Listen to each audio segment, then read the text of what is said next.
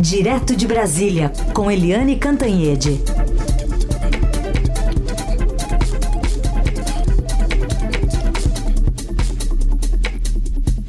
Oi, Eliane, bom dia. Bom dia, Heisen, Carolina, ouvintes. Bom dia, Eliane. Bom, como é, que, como é que devem ser essas reuniões aí no fim de semana? Que expectativa temos reais de o governo apresentar já na próxima semana algum plano para a segurança, especialmente focando no Rio de Janeiro? Pois é, o presidente Lula né, uh, pautou os, os ministros, os, o diretor da Polícia Federal, etc., para apresentar um plano de combate à violência no Rio de Janeiro, que é o seguinte: se der certo no Rio, pode ser ampliado para o resto do país. Né? Essa reunião na segunda-feira, em reunião na segunda-feira, o Lula pode já ou pedir ajustes ou anunciar o plano uh, de segurança no país. A gente sabe que uh, depois de, sabe, o crime organizado queimar 35 ônibus e um trem no Rio, sabe? Ou você dá um basta nisso, ou vira guerra campal. O Rio tem uh, tudo embolado, né? Tem uh, o crime organizado, as organizações criminosas, as facções, tem milícias e elas estão infiltradas nos poderes, na, no poder político, no poder judiciário, é, no executivo. Então, é assim, sabe, é, é difícil, mas né, o foco uh, desse, dessa operação, segundo o ministro da Justiça Flávio Dino ontem na, na Globo News, o foco é asfixiar financeiramente uh, os, as várias versões de crime, né? É, porque eles estão completamente audaciosos o crime é, no Rio, e aliás, não só no Rio, mas também em São Paulo, o crime está é, tá dentro das praias, está nas praias, vendendo água, vendendo gelo. É, o crime está nos postos de gasolina. O crime é, virou, está na, na área, no setor imobiliário, construindo casas, habitações é, de baixa renda, uh, sem nenhum aval, sem nenhuma é, permissão, nenhuma avaliação ambiental, de segurança, de nada. Né? A gente viu que há pouco tempo caiu um prédio desses e matou uma família inteira. Então, o crime, é, ele recolhe dinheiro e ele lava dinheiro com muita facilidade. Os bancos fingem que não veem, né? os governos fingem que nos, não veem, os setores privados também fingem que não veem. Então, a, o foco do Flávio Dino, ministro da Justiça, é asfixiar financeiramente. Por isso, dessa vez, e eu acho que é inédito isso, o Ministério da Economia, da Fazenda, e a Receita Federal e o COAF entram também nessa guerra contra o crime. A expectativa é de anúncio na segunda-feira, mas também aí a ressalva de que o Lula pode pedir ajustes e ficar o anúncio um pouquinho mais adiante, gente. Porque se o COAF não entrar, né, Eliane, fica difícil combater a fonte do financiamento do crime organizado, né? É, o COAF é aquele órgão do governo que identifica movimentações atípicas. Uh, a pessoa ganha dois mil reais e de repente está gastando 7 milhões, tem alguma coisa errada, né? Então, grandes movimentações são monitoradas pelo COAF. O problema do crime é que nem tudo passa por banco, né? Tem muita coisa, a lavagem de dinheiro corre solta e eles também têm formas, né? de, de escamotear a justiça, de esconder o dinheiro. Mas o COAF é fundamental. Aliás, o COAF tem descoberto coisas importantíssimas, como, por exemplo, as rachadinhas da família Bolsonaro. Foi coisa do COAF e, aliás, furo do nosso Estadão. Muito bem. Eliane, agora, de qualquer forma, a gente sabe que, por mais que sejam anunciadas medidas, não é assim de um da noite para o dia que o Exército se planeja. Tudo isso acho que já está em andamento e você até adiantou na coluna de ontem à noite no portal do Estadão como é que vai ser essa entrada do Exército com ressalvas no Rio. Exatamente. É, eu tive boas conversas é, nessa área militar, né, e uh, o plano deles é cuidadoso. Né? O Exército quer sim entrar na, na, no combate, nessa guerra urbana, né, no combate ao crime, mas com alguns cuidados. O Exército tá, é, tem muitos traumas, né, traumas muito recentes, por exemplo, a, tem aí o relatório da CPMI, que tem vários generais, inclusive ex-comandante da Marinha, ex-comandante do Exército. Uh, o Supremo Tribunal Federal está julgando o 8 de janeiro e tem um monte de militares na mira. Uh, tem. Uh, enfim, tem tanta coisa do governo Bolsonaro, tem aquele é, é, general da ativa Eduardo Pazuello no Ministério da Saúde, que foi um vexame histórico durante a pandemia, e por fim, né, tem um trauma que diz respeito diretamente à questão aí do Rio de Janeiro, é que agora a Polícia Federal investiga desvios de dinheiro público na intervenção militar do Rio em 2018 no governo Temer. E quem era o interventor, era o chefe, era o general Walter Braga Neto, que depois foi chefe da Casa Civil do Bolsonaro, ministro da Defesa do Bolsonaro e, enfim, candidato a vice do Bolsonaro em 2022. Bem, então, com esses traumas, o Exército lembra que já teve GLO, 18 meses de GLO no Rio de Janeiro em 2010.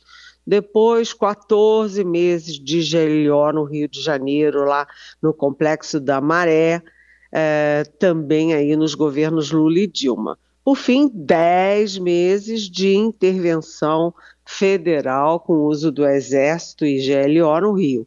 E o que, que isso deu? Não deu em nada. Então, o Exército é, ele quer alguma coisa mais efetiva né, e não quer GLO, Garantia da Lei e da Ordem, previsto na Constituição. O Exército prefere né, usar uma lei complementar é uma lei complementar 97 de 1999, que depois passou para a lei complementar 136, que já dá direito ao Exército de agir em três frentes: inteligência, comando e controle e logística.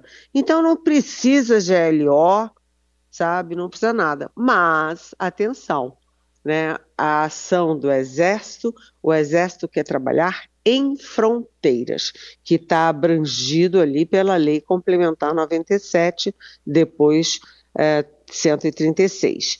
É, nesse caso de fronteiras, e particularmente a fronteira do Paraná e Mato Grosso, eles têm aí a liberdade de atuação de 150 quilômetros da faixa de fronteira. É, mas, no caso de Marinha e Aeronáutica, pode exigir sim GLO, Decretação de Garantia da Lei e da Ordem, de acordo com a Constituição. Por quê? Porque Marinha vai atuar em portos e a, a aeronáutica vai atuar em aeroportos. Então, nesse caso, é possível que seja exigido GLO. E a Polícia Rodoviária Federal cuida das estradas. Né? Então, vai ter, uh, resumindo, você vai uh, cuidar da questão financeira, com COAF, Ministério da Fazenda, você vai ter as polícias é, muito trabalhando muito com a inteligência da Polícia Federal, você vai ter o exército nas fronteiras, marinha na, nos portos, a aeronáutica nos aeroportos e a PRF nas estradas.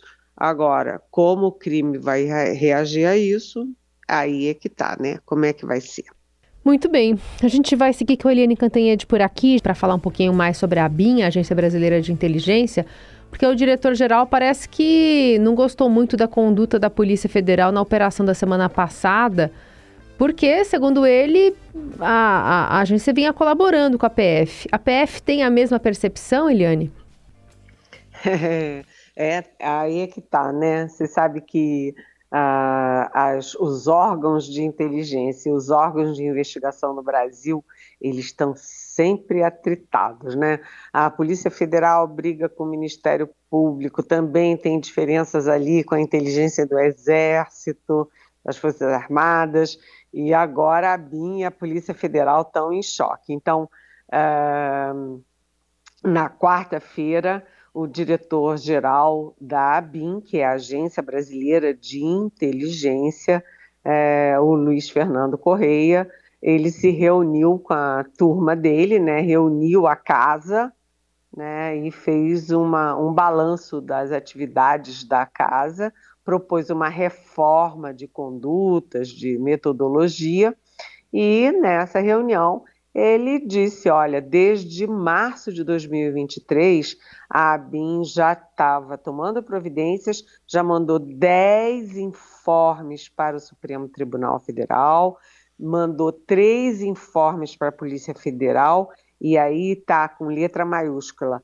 é, relatando integralmente as investigações feitas. E aí, o que, que a ABIN reclama? A ABIN reclama aspas, a politização e as disputas mesquinhas. Isso está entre aspas no documento final dessa reunião uh, que estão acontecendo. E aí também, quando você conversa com o pessoal da BIM, o que, que eles dizem? Que o Luiz Fernando Correia foi quem propôs na transição o desmembramento do Ministério da Justiça. Ministério da Justiça de um lado, Ministério da Segurança Pública de outro. E ele foi imediatamente cotado, né, ou imaginado para ser ministro da Segurança. E então, é, lá na BIM, eles acham que tudo isso tem uma ciumeira da Polícia Federal. Agora que essa ideia de recriar o Ministério da Segurança está sendo retomada, essa ideia, é, que a Polícia Federal estaria com medo de ficar sendo comandada pela ABIN e por isso que a Polícia Federal fez aquela operação uh, falando que a ABIN usava é, instrumentos, equipamentos ilegais para monitorar uh, a localização de deputados, de uh, ministros do Supremo, de jornalistas, etc. Né? E aí é, a guerra está instalada, está instalada e com o seguinte detalhe: a operação da PF foi deflagrada exatamente quando Luiz Fernando Correia estava no exterior. Então, os órgãos de informação, os órgãos de inteligência ali disputando poder e agora publicamente. A PF está na dela, porque o fato é o seguinte: contra fatos não argumentos. É. E a investigação da PF mostra fatos. De fato, a ABIN usava indevidamente equipamentos para, vamos dizer assim, é, espionar personagens da República. Ou seja, vamos ver os próximos capítulos dessa guerra. Muito bem. E Eliane, os capítulos da guerra agora são outros. O da guerra que completa 21 dias hoje, três semanas entre Israel e Hamas. Há pouco chegou a notícia de um foguete vindo de Gaza que atingiu um prédio residencial em Tel Aviv. Por enquanto, as informações indicam três feridos. Mas está acabando a presidência do, do Brasil na, no Conselho de Segurança da ONU, agora na segunda-feira, e ainda na tentativa de uma pausa humanitária. Pois é, né, Raíssa Carolina, o, todo dia Israel amplia uh, os ataques a, a, Gaza. Agora, Gaza de, é, reage com esse, com esse bombardeio. E a guerra está se ampliando, porque os Estados Unidos agora também estão é, atacando o Irã. Né, porque o Irã ataca os Estados Unidos, os Estados Unidos atacam o Irã, enfim, a coisa está fora de controle. O Brasil é presidente é, preside o Conselho de Segurança da ONU até segunda-feira, porque é mensal, né? E o Brasil está fazendo todos os esforços para tentar a, aprovar aquela resolução que foi aprovada pelo Conselho, mas foi vetada por um único voto, que é o voto dos Estados Unidos.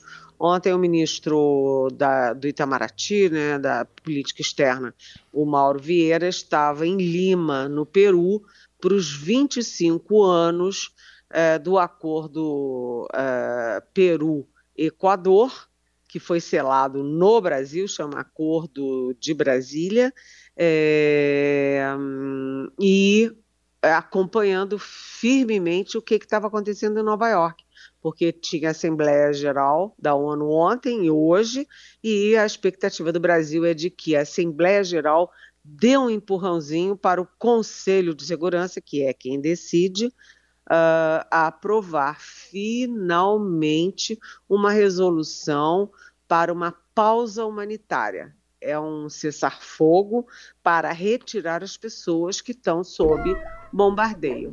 Mas a expectativa é tá difícil ainda, tá muito, tá tudo muito difícil, muito incerto e perigoso. Hum. Muito bem. Eliane, para terminar, você sabe de alguma festinha que vai rolar hoje lá no, no Planalto, aniversário do presidente? pois é, hoje o presidente Lula faz 78 anos de idade. É, e aí o pessoal do PT vai se concentrar, do PT, dos aliados, enfim, vai se concentrar lá na, na Praça dos Três Poderes é, e vão fazer uma festa que não é mais surpresa, claro, mas uma festa. A gente já presidente. contou aqui, né, aquelas. É. A gente já contou. Desculpa, presidente. O jornalista está aí para isso mesmo, estragar as surpresas. ah, essa foi boa.